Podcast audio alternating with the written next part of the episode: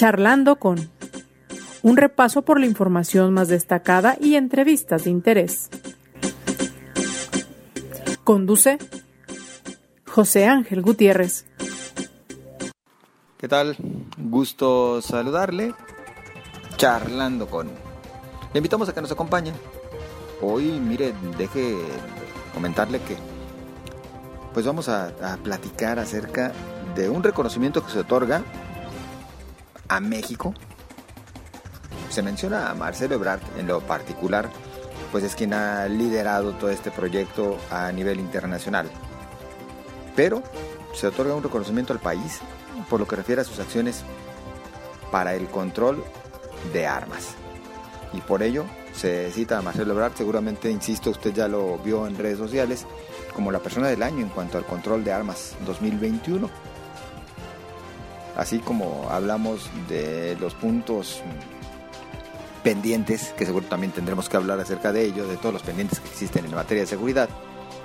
Bueno, por lo pronto, nuestro país ha sido bien visto por las acciones que está emprendiendo en contra del exceso de armamento y el tráfico de armas, que también han hecho bastante daño a nuestro país. Así que le invitamos a quedarse con nosotros.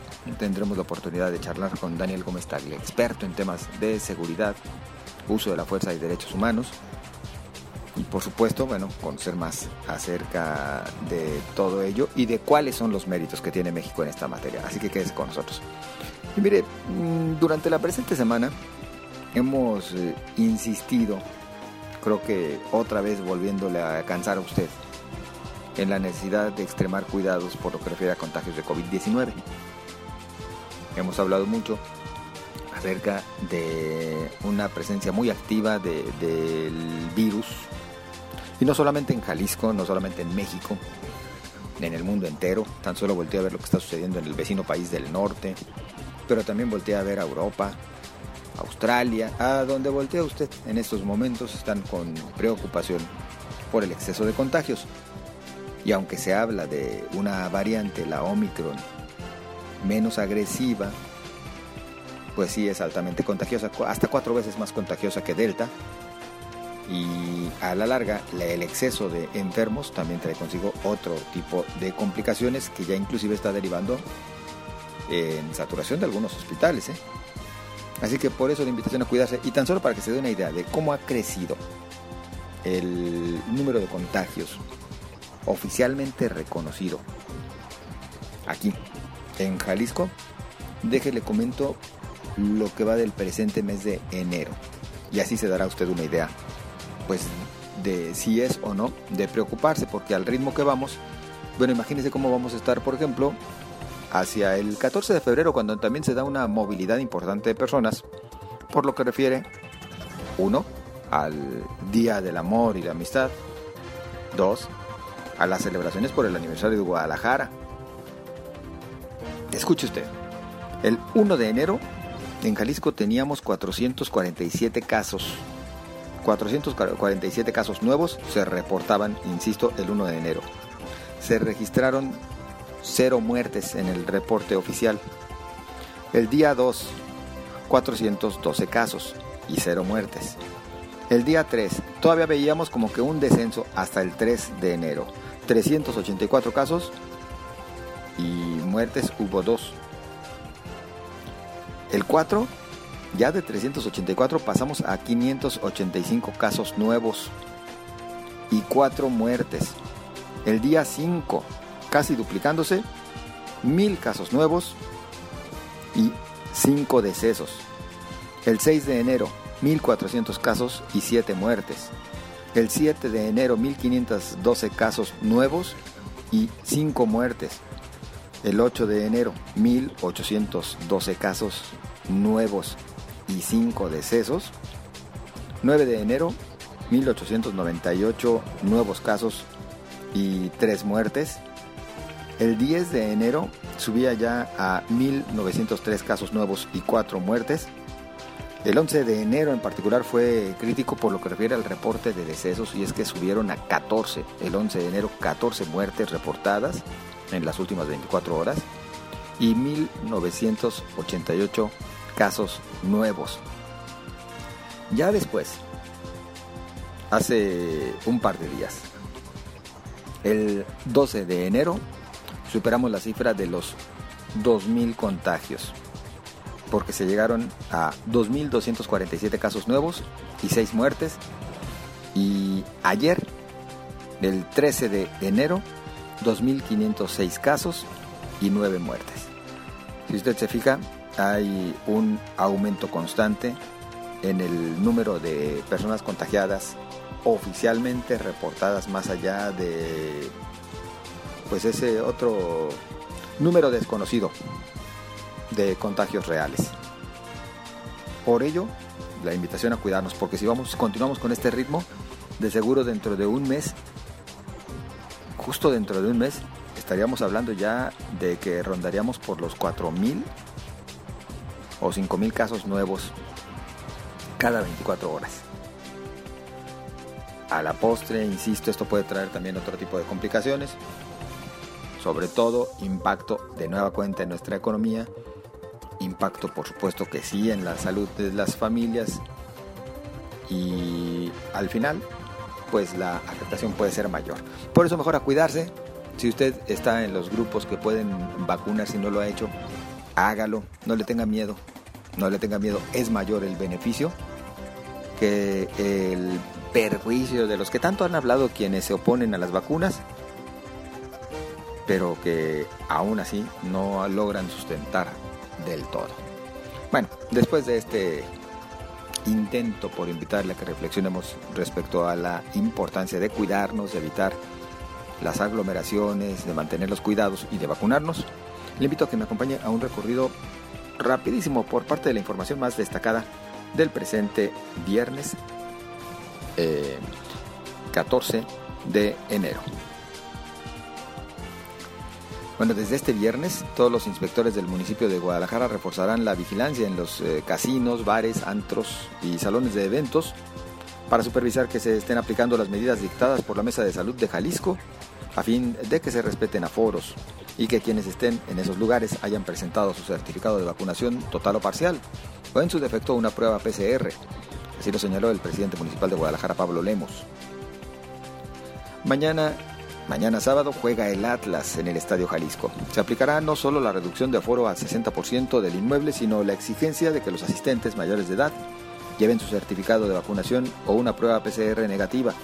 Se aplicará un protocolo especial en el estadio. Habrá dos filas para quienes presenten certificado cuyo ingreso será casi en automático al inmueble, mientras que la fila para personas sin vacunar y con pruebas PCR serán revisados cada uno de los documentos. Por segundo día consecutivo, Jalisco rompió su propio récord en contagios por COVID-19 al llegar a 2.506 en un solo día. La curva de contagios se mantiene en crecimiento constante desde el pasado 5 de enero y no manifiesta signos de desaceleración. El secretario del Trabajo en Jalisco, Marco Valerio Pérez Goyaz, advierte que la próxima semana se presentarán denuncias penales contra supuestas empresas que ofrecen a través de redes sociales certificados de vacunación falsos. A fin de poder seguir preservando la reactivación económica del municipio de Tlaquepaque, los filtros sanitarios en algunos lugares públicos volverán a ser instalados. Además de que los corredores comerciales estarán supervisados de manera precisa, señaló la presidenta municipal Citlalia Maya. La Secretaría de Educación tiene contabilizadas 800 escuelas de nivel básico que requieren algún tipo de rehabilitación, ya sea por daño estructural, vandalismo o falta de mantenimiento. El titular de la dependencia, Juan Carlos Flores Miramontes, indicó que con los recursos del Fideicomiso de Infraestructura Educativa, que tendrá un presupuesto de más de 800 millones de pesos. Con el fin de exigir incremento salarial y que sean tomados en cuenta en los presupuestos de los ayuntamientos, policías realizarán la próxima semana tres manifestaciones en la ciudad. Los inconformes, que se hacen llamar Organización Nacional de los Derechos Humanos y Laborales de los Policías de México, se manifestarán, según dijeron, el 18 de enero en la presidencia municipal de Zapopan, el 19 de enero en Casa Jalisco y el 24 de enero en la presidencia municipal de Tlaquepaque. En información nacional, la cuarta ola de contagios provocada por la llegada de la variante Omicron se ha propagado principalmente por 75 municipios que concentran 3 de cada 4 casos reportados en el país. En lo nacional destacó también la pregunta que le hicieron al secretario de Gobernación, Adán Augusto López respecto a si quiere ser candidato a la presidencia en el 2024. ¿Qué respondió Adán Augusto López? Bueno, si quiere escucharlo de viva voz, le invito a que ingrese en las redes sociales de Cabecera MX.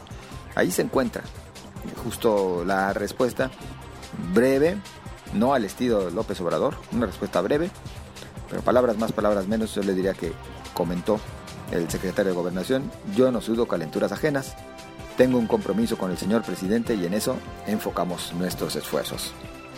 Ole Matador. Existe un tema en el que se le está reconociendo al gobierno de México, particularmente se le ha considerado en el ámbito del control de armas. Inclusive, usted seguramente ya se encontró algunas publicaciones en las que se habla de que felicitan en lo particular a Marcelo Ebrard, secretario de Relaciones Exteriores, porque fue seleccionado como persona de control de armas, persona del año en el control de armas 2021. A ver, ¿de qué trata todo esto? Y realmente podemos hablar de que se están haciendo bien las cosas, o que se hace bien y que se hace mal, o que hace falta por mejorar.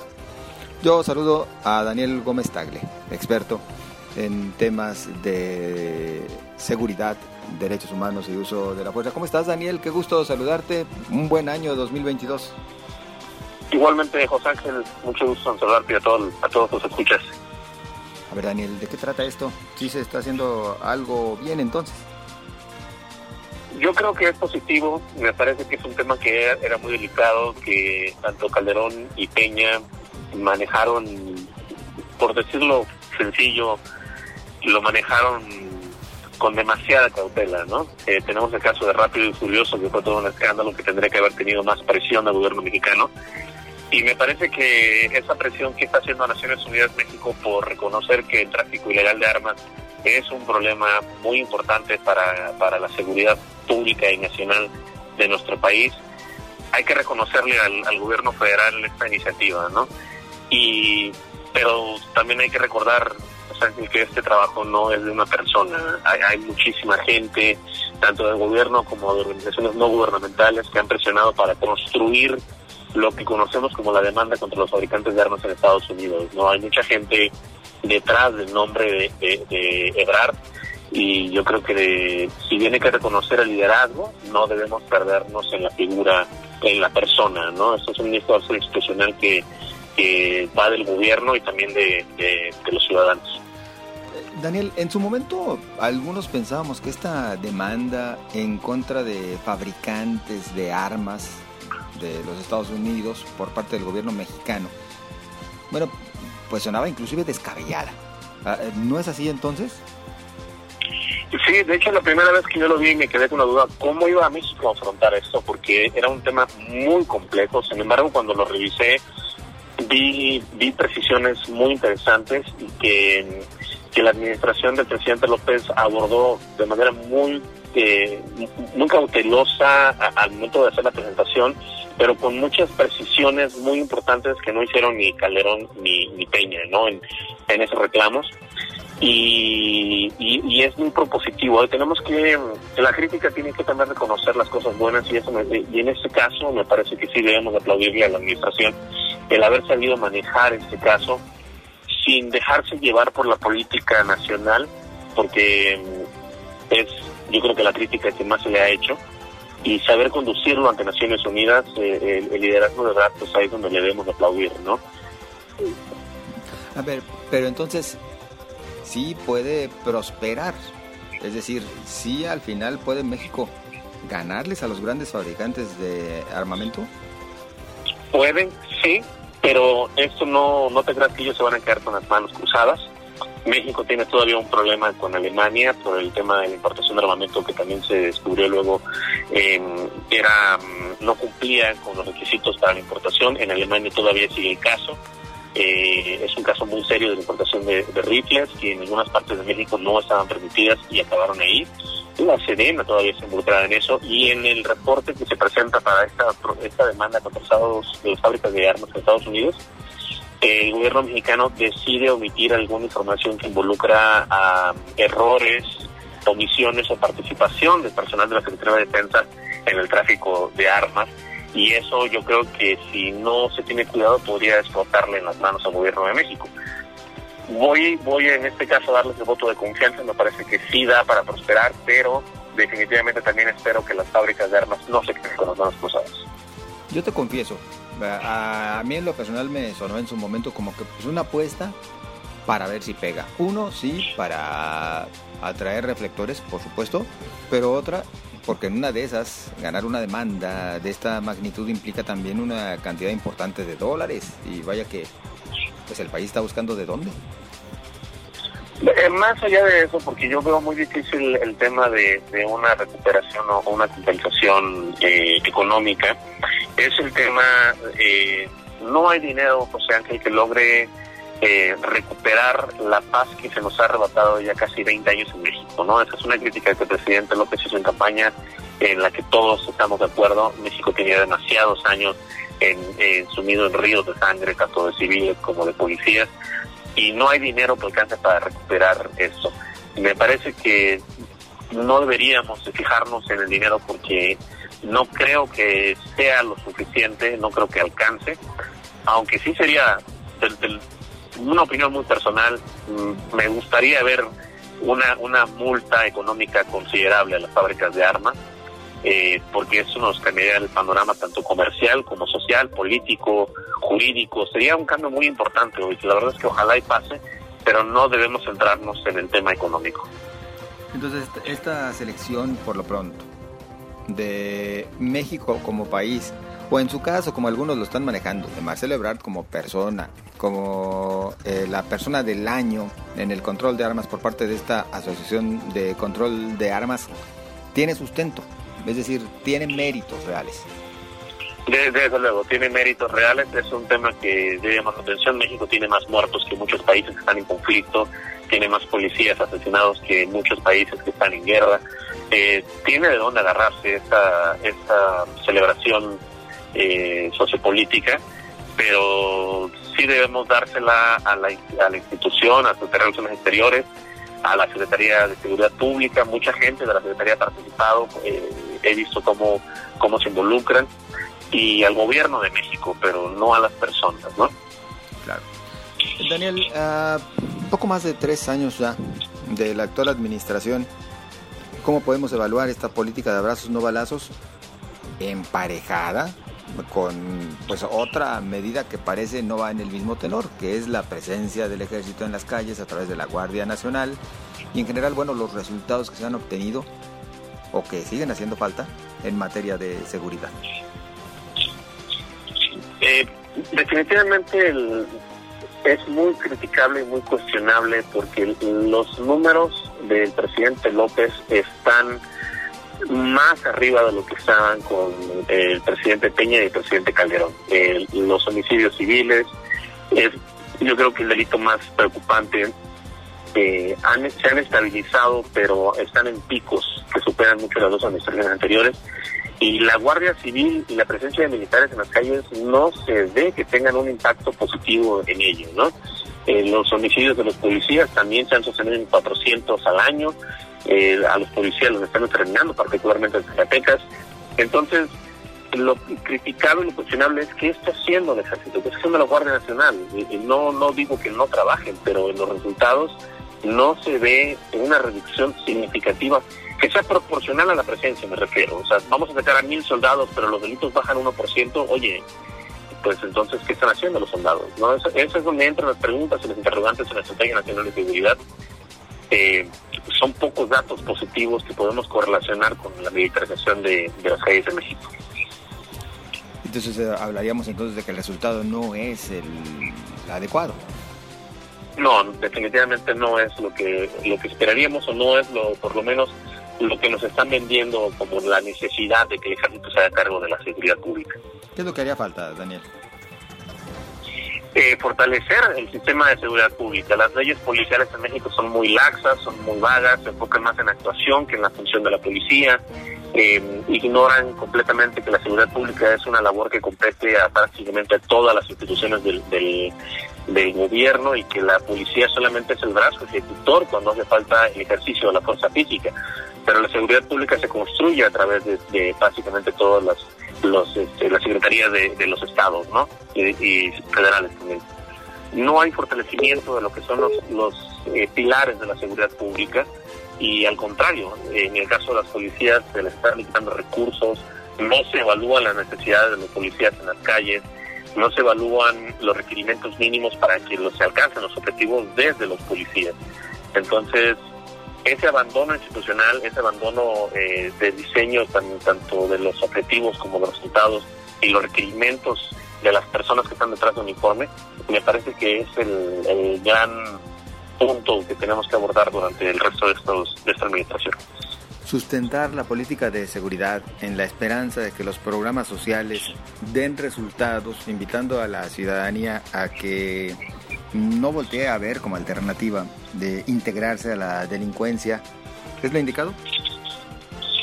Me parece que no, me parece que está ignorando muchos factores sociales, es muy complejo, es mucho más complejo que decirle a la gente que se porte bien, que te, que te voy a dar una casa y te portas bien es mucho, mucho más complejo, eh, eh, involucra factores de, una dimensión que, se escapan a las políticas planteadas en, la Estrategia Nacional de Seguridad. Debe haber un acompañamiento, debe haber opciones de desarrollo, pero el regalar cosas no sirve. Lo que el gobierno tiene que hacer es fomentar eh, situaciones en las que la sociedad crezca sola y no que sea mantenida por el gobierno. Entonces, eh, esa es una, es una política que yo creo que nos va a costar muchísimo tiempo tratar de, recuperar lo que hemos estado perdiendo en el tiempo ahorita. Bueno, pues por lo pronto entonces esa sí queda como una asignatura pendiente. Estimado Daniel Gómez Table, como siempre, agradecido, sin verdad un gusto saludarte. Le agradezco mucho a ti la oportunidad de platicar esos temas siempre interesantes, José. Muy amable.